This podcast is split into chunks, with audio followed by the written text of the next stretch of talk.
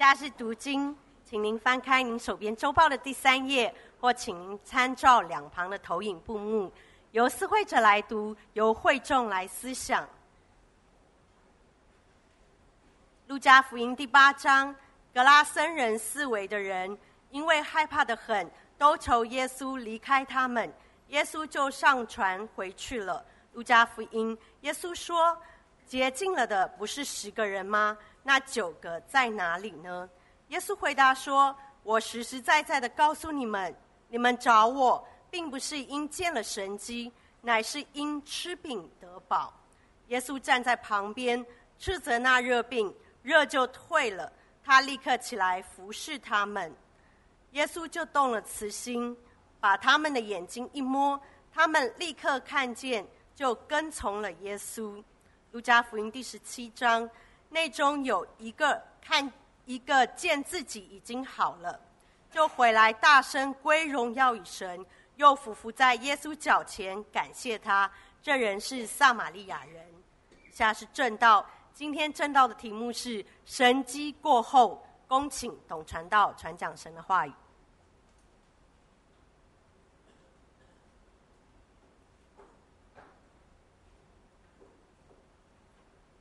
弟兄们，主日喜乐平安，感恩月平安。十一月是感恩月了，是不是？你会觉得好快，这一年又快要。对，感谢主。各位，这一年你经历了多少神迹呢？有没有经历神迹？有，是不是？住在这里就是神迹了。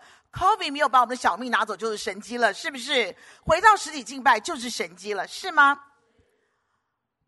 喜不喜欢神机？喜欢。希不希望继续享有神机？希望。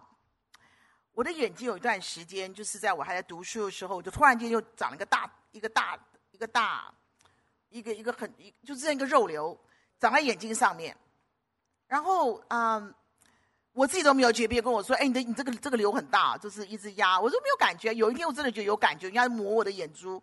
后来我的父亲带我去全台北市最有名的眼科医生去那边开刀，最有名的，开完了就没了，隔了没多久又出来了，真是奇怪了。后来我说我不要找那眼科医生，换换换换到马街，因为我姐夫在马街，就换一个也是很有名的眼科医生。然后我知道那温温的那个水一直流下来，其实那是血。我跟我爸说怎么那么多血啊？好，开完了，开完了，回家以后一看，对镜子一看，第二天起来一看，啊、还是那一颗还在。我说这个医生更烂吧？就是怎么开完了还在呢？那已经在华神读书了。我在一个一个教会里面实习，主日呢就找那个会有神医的那个那个来医治啦。那个牧师也不是什么神医，他就有医治的医病的恩赐。那那教会蛮大的，所以那牧师就说啊，来了，主日晚上医治。我从来不信这个哈，我就觉得我相信上帝有神迹，但我不喜欢这种方式。我就东看西看，东看西看，看哪些人为自己按手。那些没有信心的人为自己按什么手？后来牧师就瞪我，那个慈心牧师瞪我，因为我坐第一排嘛，就瞪我说：“你看什么看呢、啊？”后来就说：“哎呀，不是就白不是，我看着为我自己眼睛按手好了，反正那颗大瘤在那边就按着。”然后这个开始，各位你知道那晚回家以后发现那颗瘤就不见了，你觉得这很神奇吧？然后再也没有复发过。可是神迹过后，我有更近前吗？有更相信吗？更怎么样？哎，真的没有哎！我继续东看西看，看哪个人要为自己按手，哪个人这个。继续，神迹过后又如何呢？我们来祷告，主耶稣在感恩月帮助我们用感恩的心来听你的道，用感恩的心来赞美，用感恩的心来敬拜，用感恩心来想一想，我们短短的一生该怎么样回报你？听我们的祷告，奉耶稣基督得胜的名，感谢阿门。今天经文告诉我们，神迹过后，我们现在神迹过后发生什么样的事情？好吗？第一个，常年疯狂、恐怖、自虐、自残的一个鬼附者，对不对？突然间神志清明，衣装整齐，坐在那儿。哇，这是个多么多么可畏的神迹，是不是？耶稣完全医治他了耶。那众人反应该怎么样？这个可怕的被鬼附着，完全被医治，清醒过来了。众人的反应，各位你你知道你知道对不对？他们惊慌失措，气急败坏的请耶稣赶快离开。神迹过后哦，为什么？因为两千头猪集体自杀，是吗？万这损失有多大吗？两千头猪集体自杀，所以哇，你看见一件事情，他们吓死了。这个、这个、这个、这、这个、这个、这个损失太大了。你可以发觉金钱比什么都重要，对不对？是不是？切身的利益、个人的利益，绝对大过神迹，大过救恩啦！哦，耶稣，这个代价我们付不起，请回吧，耶稣，你请回吧。耶稣就走了，是吗？各位，果然今生比永生重要，是不是？就这样离开了。神迹过后，请耶稣离开，完全没有任何任何的反应，因为今生重于重要于永生，是吗？利益大过一切。接着我们要看的是。瘫痪几年？三十八年呢？耶稣一句话的完全的医治，对不对？这是瘫痪三十八年，耶稣一句话，他立刻起来行走了。各位，这是多么大的恩情，是多么大的惊喜，是不是？你能想得到吗？转眼之间，他立刻见利忘义，翻脸无情，恩将仇报，二话不说的就把耶稣卖了，是不是？他加入那个敌对的阵容。今天早上我们要想一想，其实很多人是这样对耶稣的：再多的恩典，再大的神迹，只要跟自己的利益有冲突，只要影响自己的前途、自己的出路，绝不手软的，立刻切割，立刻把耶稣交易掉了，是不是？就是他医治我，就是他医治我。可我看到好多这样的例子耶。耶稣解决了他天大的问题，耶稣医治他那个致命的疾病，耶稣为他的工给他一个非常不可能的工作，人耶稣让他进了一个非常好的学校，耶稣为他的婚姻开路。但这些人后来对耶稣都非常坏，非常坏，非常的坏，非常的坏。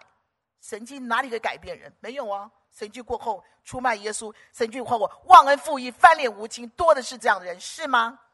弟兄姐妹们，但愿我们不是耶，因为我们的主对我们真好，是吗？有一些人，他们亲眼目睹耶稣这么多伟大的神迹、惊人的神迹，他们亲耳听到耶稣这么多动人的事迹：瞎眼看见，哑巴开口，鬼群出去，麻风得医治，血漏得得得痊愈，死人复活，是吧？亲眼看见，亲耳听到。但是各位，这些充满苦毒、强硬。偏执、嫉妒的政客、贵族，抵死不信，打死不信，是吗？他们甚至于污蔑耶稣，说什么了不起啊，靠鬼王赶鬼呀、啊？这话很可怕，对不对？这是多么恶毒的指控、栽赃、诽谤，这多么放肆的什么嘲讽、讥讽，是吗？好厉害，这样讲耶稣，他靠鬼王、鬼王赶鬼，有什么了不起啊？各位，请记住一件事情哦：亵渎圣灵再也没救了。亵渎圣灵再也没救了。我们的救恩，我们的耶稣，从来没有这么廉价的，是吗？是吗？轻蔑的人，强硬的人，有祸了，有祸了。神迹过后，这些人是充满了污蔑、强硬，指耶稣你是靠的鬼王赶嘴，这叫神迹。耶稣也指一群人。你需要全部把它打出来吗？提醒我，耶稣直接只说：“你们要神迹，不过是为了什么？吃饼得饱，对不对？对不对？我不知道吗？你们需要的是越发的贪得无厌，越发的食髓知味，越发的所求无度。”耶稣知道他们要神迹是为了什么？对，对这些人，对很多人来说，永生、救恩、灵魂。天堂、地狱不是今天的考量，不是今天的话题，没有这么急。而更多的、更多的美梦成真，更多的有求必应，更多的心想事成，更多的神迹，更大的神迹，更快的神迹。哦，主啊，这才是我们要的。耶稣，我相信你能。耶稣，我相信你能。耶稣，加油，你能的。你觉得耶稣是一盏什么？阿拉丁的神灯吗？是不是？摸一摸就出来了，晃一晃就出来了，是吗？耶稣说：“不，你们、你们、你、你们、你们要的是什么？你们要的是吃饼得饱。多少时候人是这样看耶稣的，是吗？神迹过后要更多的饼，神迹过后要更多的爱，神迹过后要更多的神迹，是吧？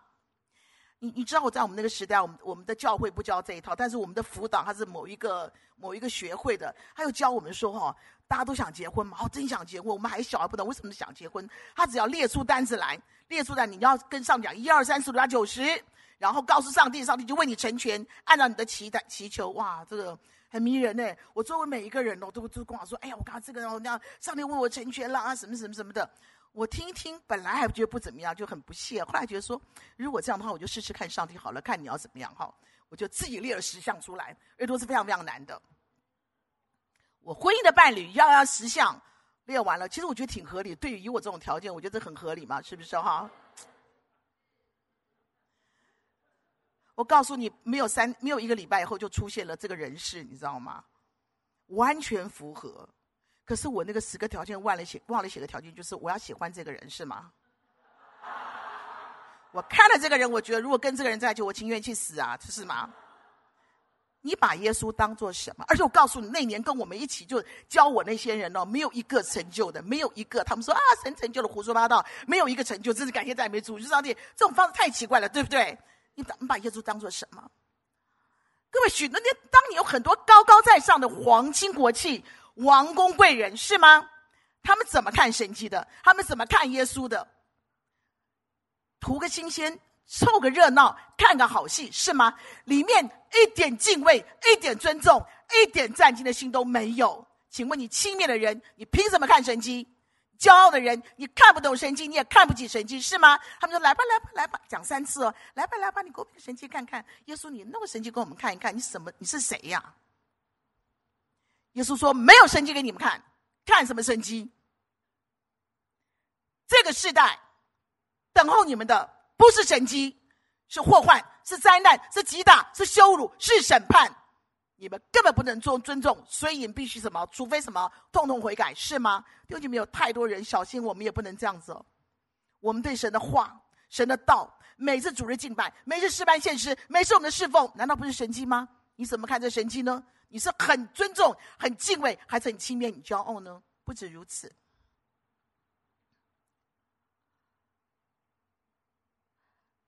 你看一个很可怕的现象：再多的神迹不信；再强大的神迹不信；再惊人的神迹不信；再真实的神迹不信。这是一个很残酷的真相，就是神迹不会提升人的信心哦，神迹不会改变。不会转化，不会强大，不会坚固人的信心。你别想了，相反的是越发的不信，是越顽梗的不信。他们的记性有多差，他们的忘性有多大？这些人，请你看看耶稣门徒就知道了，对不对？马可福音最后一章第几章？十六章里面讲了四次：不信，不信，不信，就是不信，就是不要信。各位，圣经上明明记载他们怎么样神迹，他们。就是不信，因此神迹过后还是不信哦。别指望神迹带来什么样信心。一九八六年，我们教会第一次建堂成功，那是不可能的任务。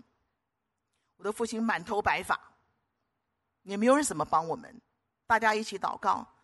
一九八六年第一次，等到二零零六年，是不是我们第二次？二零零七年第二次。各位，你发觉吗？当年很多看到神迹哦，看到那个建堂神迹的人哦，睡着了，睡着了。不是啦，你旁边的人拍他干嘛？你拍错人了啦。二零零七年，二零零七年第二次建堂的时候，当年看到神建堂的人哦，你各位他们没有更更多的相信哦，质疑、埋怨、批判、抱怨。离开了，哎，我不懂。一九八六年，我们都完成了，为什么二零零七我们第二建堂，你在怀疑什么？你在抱怨什么？你你在贷款这么多，为什么这么多贷款呢？你又给一毛钱，你你在叫什么叫？各位，你发觉没有？神迹不能够并并不能改变任何人的信心哦，是吧？接着我们要看重点是在什么？神迹过后，神迹过后，第一，我们看彼得的岳母，对不对？当他的病得到耶稣立时医治的时候，他立刻起来服侍，是吗？是吗？哎，各位，他没有拖拉哦，他没有犹豫不决哦，他立刻行动。各位，你看，这个人是神迹的记号，对不对？神，他是神迹的记号，他是神迹的内容，他是神迹的延续，他是神迹的目的嘛？他立刻起来侍奉。因为上帝结束他那个病苦、衰弱、很无望的人生，他就立刻起来回报救他的主、爱他的主嘛，这很正常，对吗？想要活在持续的神迹里面，弟兄姐妹只有一件事情，就是起来回报你的主、侍奉的主，是吗？对呀、即刻就是现在。不要停止诗班的侍奉，不要停止主日的敬拜，不要停止你所有在的侍奉，不然你要干嘛？你人生要做什么？上帝医治你了，拯救你了，立刻起来侍奉，是吗？我们有一个姐妹很可爱，她是她是她是侨生，国中时候侨居地赶来台湾读书，你要成绩非常好，分到最好班。你知道那老师看她就快发疯了，因为你一来就绝对把我们的侨生嘛，你把我们成绩整个拉下来嘛，对不对？是不是？你也是啊。然后呢，老师说看他一眼，国国中嘛，就说你到最后面，到最后面去坐。最惨是最后面根本没有桌子椅子，怎么办？一个小女生在那边，就一个小男有有人呢跑去隔壁班帮他搬桌子椅子。你知道那个人是谁？是全班最后一名的那个啦。你你懂吗？最好班的最后一名，只有这种人有良心，哈哈是不是？第一次段考他考全班第四名，接着考试考全校第三名，哇，不一样了嘞。对，老师果然对他有笑容，考得好哈。对，吴旭山不要瞪我哈，哪里有没有来呀？嗯，对呀，老师不是都这样？你就是一个很棒的老师。哎，我不要讲话了。牧师九点半叫我走，你看我多赶啊哈！我保证九点半给他讲完了。神的话嘛，神的话嘛，对不对？有弹性的，对不对？哈，可长可短啊。上帝的话就是这么伟大，我再讲话就来不及了哈。各位，然后他考上北一女，你考上台大。然后他得了忧郁症，然后忧郁到都不想活下去了。然后有人带他教会，他就认识耶稣。从那一天开始，他就起来侍奉他的主，阿门。立刻侍奉他的主。声音不好参加诗班，口才不好就传福音，不会牧养起来牧养。家里面很有钱有怎么样？他大力起来是奉献。那时候开始，他起来。各位，你想回来继续神迹里面，他这一生这个忧郁症没有再发过了，一直到现在，阿门。你知道知道他是谁吗？我等一下再告诉你哈。就这么奇妙，人是这样过来的。第二个，我们看到，岳母立刻侍奉，神迹就继续，是吗？嗯。当那两个盲人拼命的喊耶稣救我，大卫子孙救我，他们重见光明那一刻，你发觉就是跟随主的那一刻，对不对？重见光明那一刻，就是跟随耶稣那一刻。哎，立刻。跟随这个神迹之主，聪不聪明啊？很聪明的选择，很智慧的选择，很快乐的选择，也是很荣耀的选择，对不对？是不是？起来跟随那个神迹之主嘛？你可以，你可以更多的认识他，更多的看他，更多的听他，更多的摸着他，更多的起来贴近的侍奉他，是吗？各位，那我请问你，今天跟随的是谁？你今天，你今天，你今天选择的是谁？神迹可以不断的，神迹可以相随的，重点是你是否有继续跟随这位神迹之主。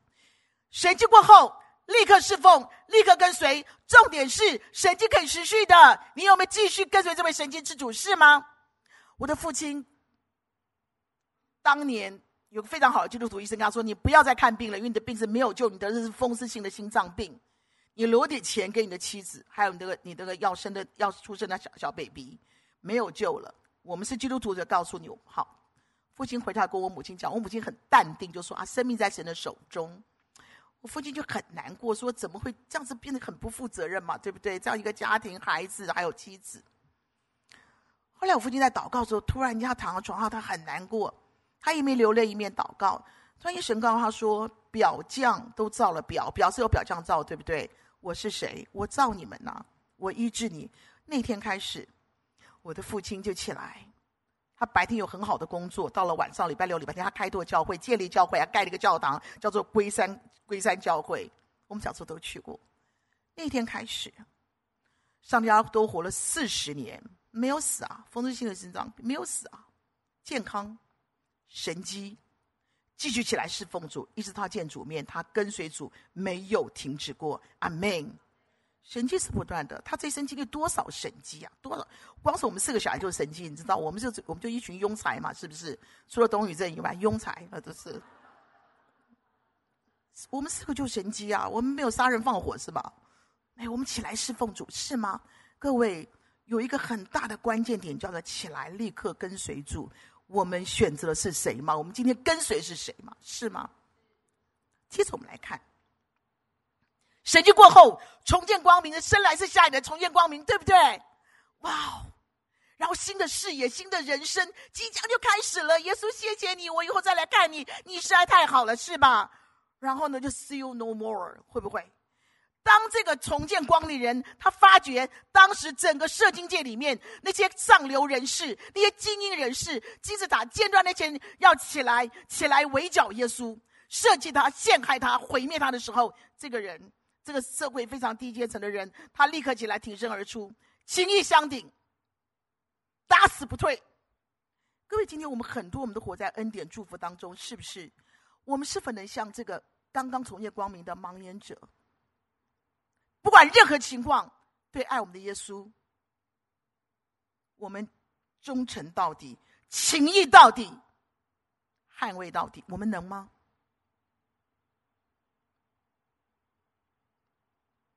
法利赛人想尽方法要勾引他，说出不是耶稣医治他，陷害耶稣的时候，他说：“哎，奇怪了。”除了先知，除了谁能够医治我啊？你们为什么说他是个罪人呢？怎么会是个罪人呢？他立刻被赶出去，是不是？当我们的孩子回到学校，他们自学，国中、高中、大学，他面对一个功课，就是他们必须要很勇敢起来，告诉老师说：我们的信仰、我们的上帝、我们的耶稣、我们的基督教不是这个样子的。他们也很客气跟老师讲，老师说：哦哦，这样，哦这样。听到他们必须要勇敢学习，是第一时间不是的。在北韩政权全面的建立的时候，他们怎么样对基督徒？他们他们因为韩国的基督基督教那时候是很开始要复兴了，他们知道基督教很可怕，一把枪一把刀，你只要你只要不承认耶稣，你就活；不然就一刀下去，一枪就毙命了。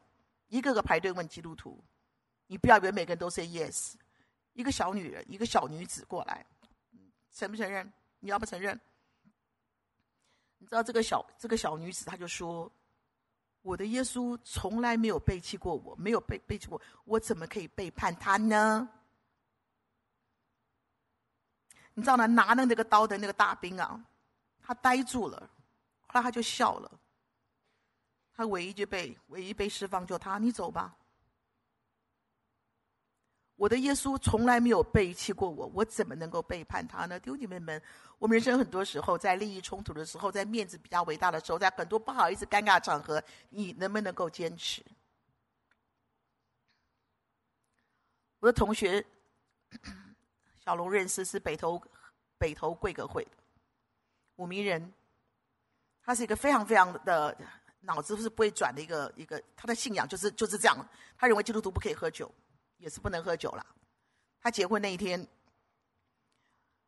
她丈夫的老板是日本人，日本社长就说：“哎，你不能喝酒，你不能喝果汁啊，你要喝酒啊，你是新娘哎，那日本人嘛。”然后他就看了，两个人这样看着，那老板就看着他，干了这一杯，他拿着酒，然后他也看他老板，两个就对看，然后你猜他怎么样？就把他的果汁喝了，掉头就走。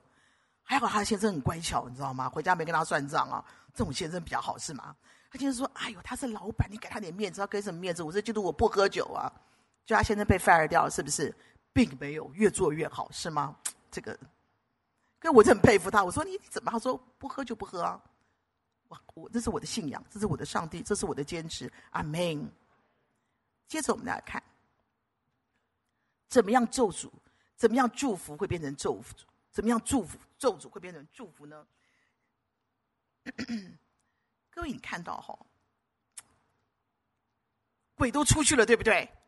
鬼都出去了嘛，无鬼一身轻是吗？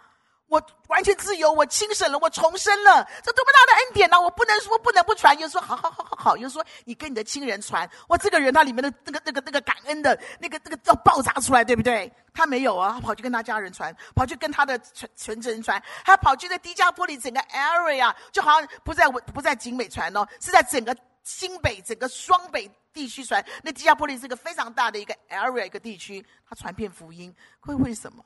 请记得哦，当你不断的把大能的福音传出去的时候，你就继续活在神迹大能中。来，当你不断的把大能的神迹传出去，你就不断的活在神迹大能中，里面是澎湃的爱、感恩、热情、喜悦。阿门。各位，为什么我们要今天要去牧师？等待会儿他们要走了，徐小月已经走了，是吧？好，呃，牧师十五啊，等一下幼龄要去淡水合一堂。各位，这个教会是充满神迹的教会，对吗？要不要传出去？啊，新庄、中立、新竹、台中、新宜兰、石牌、淡水，充满神迹的生命，充满神迹的教会，就要把福音传出去。阿门。每个礼拜二、礼拜四，我有时候我去七张，看整排都是我们的福音队。这些充满神迹奇事的生命的福音队，我很感恩的，是不是？我真的很感恩。各位想要继续活在神迹大能里面，你就把这个神迹的大能福音传出去吧。阿门。每个主日都是福音主日，你知道吗？你不要等到圣诞节那个音乐季，麻烦从每个每个主日你开始邀请人来。阿门。我们讲的很好吧？是吗？我不管别人有多棒，我自己觉得我们传道人东西，我我觉得我们讲的很好，哎，是吗？培灵会、布道会，你就请人来嘛，你试试看，你就可以继续活在神迹大能里面。阿门。我不是骄傲，我是认真。我准备信息是很认真的，你你觉得好不好？是你感觉，我自己觉得我讲的很好就好了，是吗？我对上帝负责任吧，是吧？我认真。每个主日都是福音主日。接着我们看。就我为什么不能跟随你？为什么妈妈都会跟随你？我不能跟随你，这是我最期待的人生呢。这是我势在必行的计划，就我要跟随你。对不起啊，神迹过后听耶稣的，阿门。耶稣说不，你回去，你不要跟随我，你去传福音。神迹过后听耶稣的，听耶稣的是对耶稣最大的信任和尊重，阿门。听耶稣的是你人生最大的成就和快乐，你不要什么自我成就了，你听耶稣是你最大的成就和快乐。听他的，耶稣的指示，耶稣的次序，耶稣的道路，耶稣的 SOP，耶稣的最整全的计划，你听他的嘛？是吗？各位请记得一件事情：神迹过后，不是主啊，我要为你做什么，而是主啊，你要我为你做什么？是吗？不是主，我要为你做什么？是主啊，我你要我为你做什么呢？我从小到大，我去内地宣教，是我是我的志向，是我的热情。当我父亲临终要走的时候，我跟父亲讲说：“我说爸爸，你一离开这世界，我就要去宣教了。”父亲说：“好，但是他会担心的。”我把证件办好了，什么都弄好了，一应俱全了。在去内地的前一个礼拜，我去荣总探访，后来出来我就摔了两个脚，就是很痛。就是我弟弟后来不放心，看了再带我看另外一个医生，发觉两个脚都裂了，打了一个好大的石膏，痛啊！不舒服啊，躺了一个月，半年来修复那个脚，就就是一粗一细这样子啊。为什么出发前前半年就被就前一个礼拜哦，跟我去的人好气我，我真的怎么办？我腿就这样打石膏，我怎么去啊？然后我们教会一个老太太最好笑，她说：“群都西呀。”我为你祈祷啊，真系好啊！你唔可以去啊，意思说传道是啊，为你祷告啊。还好上帝让你不要去，你知道吗？我打个石膏，听你跟我这样讲，你不觉得很奇怪吗？但是也提醒我是上帝没有这么做，所以以后董牧师一直去去宣教的时候，我一次都没有想跟他去，是吗？我说如果你带我去夏威夷、纽西兰，我也愿意，那就免了吧，你自己去好了。我不是偷懒，是知道神没有带领，是吗？神没有带领。各位，神迹过后，听耶稣的阿门。那是对耶稣最大的尊重、最大的信任，那是人生最大的快乐和成就。听耶稣的不是你要做什么。最后我们看到的是十个大马蜂回来几个？一个，你你可以想象吗？一个，我觉得回来那一个绝对不会是我，不会是你，对不对？一个，圣经记载回来大声归荣耀给神，是吗？圣经记载夫妇在耶稣脚前感恩，各位是怎么回事？你看到是非常及时的感恩，对不对？你看到是非常非常非常由心而发那个感激嘛？这么真情的感谢，好不好？让这个早晨我们活在完美的循环里面，来持续的感恩，持续的神迹，持续的神迹，持续的感恩，好不好？各位，这是一个完美的循环呐、你继续感恩嘛，继续神迹，继续神迹，继续感恩嘛，是吧？学习感恩，操练感恩，时时感恩，凡事感恩，是吗？是吗？你就发觉，如果你是感恩的人呐、各位不一样的，你就发觉你你是可以可以可以可以发现神迹的，你是可以触动神迹的，你是可以迎接神迹的，你是可以不断感谢神迹的人。前段时间我心里面很难过，因为我请一位我很爱的一个一对夫妇吃饭。为什么要吃饭？因为一个非常非常爱主也爱他们的一个姐妹，就请我们出来吃饭，因为她马上就要开刀了，癌症。然后医生既然说是两边都要切除，我们就觉得为什么是多多么奇怪。我那天吃饭那天我忍住说不可以掉眼泪，我告诉我自己不要，因为心疼嘛。年纪轻轻的，对我觉得他年轻啊，他很开心啊，就是感恩呢。我吃的很很快乐，我把我那份也给他吃了。我再来来，我吃我我对肉没兴趣，你吃肉吧。开心啊，冰淇淋，啊吃的很好，然后感恩。那你你知道我里面多么的伤感，多么的苍凉哦，就是马上就要开刀了。为什么呢？有个很重要的原因是，有个亲戚住他们家八九年了，日夜咒骂、折磨、控告，天天说你偷我东西，然后房间又脏又臭又烂，买个新房子就就搬来住，你怎么办？他们就继续侍奉，继续感恩，继续继续跟随主，继续工作，继续伺候他。我就跟他说：“不行，你你看完刀以后，就是还不敢回家，住到别人家，因为谁理他？极致可能的诅咒他们，诅咒这对夫妻，不知道为什么。你说他失智没有失智，你说他怪我，就就人格异常吧。他们还是感恩，开了刀了，跟我说，开完刀了，不用化疗，不用放疗，只要吃药，完全没事，非常好。哇，我多感谢神，阿门。我告诉你，最感恩的事情是。”那个亲戚啊，他就很快的搬走了，搬到一个山明水秀的一个老人院。为什么？因为他据他们所知，他非常怕这这个癌症会传染他这样子啊。我说感谢主哎，各位就继续感恩吧，千万不要人告诉他说癌症不会传染的哈。就是，然后他说我们去探望他的时候，他变了一个人呢，开开心心。和蔼可亲，非常有礼貌，完全变那个人了。那我我这个姐妹就可以搬回家了，不用去人家家去养病了，直接搬回家了。各位，你说要不要练习感恩？感恩，感恩。我的父母他们的人生经历好多的神迹，最后我的母亲死于中风，我的父亲死于癌症，没有神迹啊？有啊！我母亲最后一篇道是。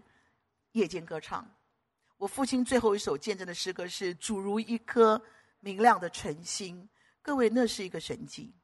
神迹过后以后，还是神迹，还是感恩，还是赞美，还是高举我们的主。你可以走了，九点半了。嗯，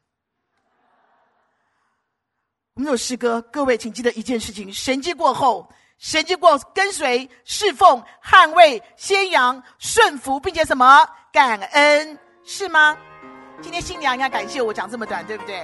你赶快去化妆了哈，这师哥来感恩好吗？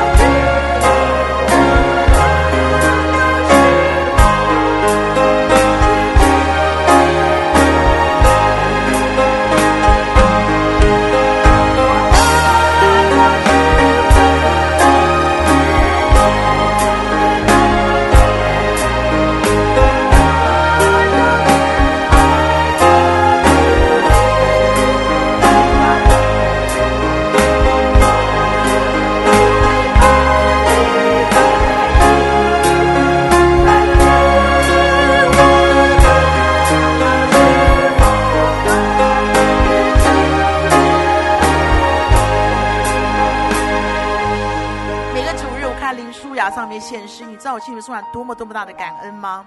我好想去谢谢他的妈妈，谢谢他的爸爸，把孩子带的这么好。每个孩子成长都不那么没有那么容易，对不对？而现在小孩一个比一个可怕，是吗？不容易，非常非常不容易，对不对？我们的正阳好带吗？你要生啊，恭喜你啊，慢慢来哈。我想要林嘉庆十八十九岁的时候，考上每个大学都都都不要读，然后呢，还有那种自杀的念头，你知道吗？我记得有一次我说林嘉庆，你到底要怎样啊你？带我去玩，我说我这边讲道，带你去哪里玩？你去哪里玩啊？还有一个是新方嘛，新芳和那班长不能。你去哪里玩呢、啊？六福村。我说好好，我带你。我花钱，我们开车带他去六福村玩吧。怎么办呢？他人生不知道干嘛呀？不知道干嘛。六福村的、啊，然后就说：“你们让我玩，你们旁边看着我就好。”我就说：“你搞不清楚，老娘很会玩，好不好啊？”后来我们就每一个玩到后来，是他这边看我们玩，就是他他上不去了。我要玩，我要玩。我说拜托帮他绑起来，他太胖了绑不住，你知道吗？我要玩。我说玩玩玩玩玩玩，玩那个风火轮呐、所以每一个只要，没有多久，他确定他的有一种他一种他上帝的方式来侍奉神，一直到现在。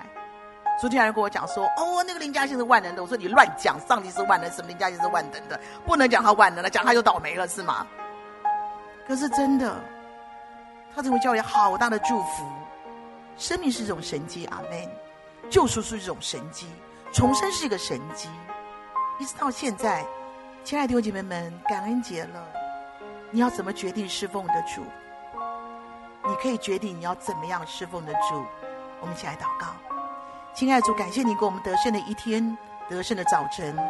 愿你的话语成为我们的安慰，成为我们的鼓励，成为我们的激发，成为我们的决定，与我们同在。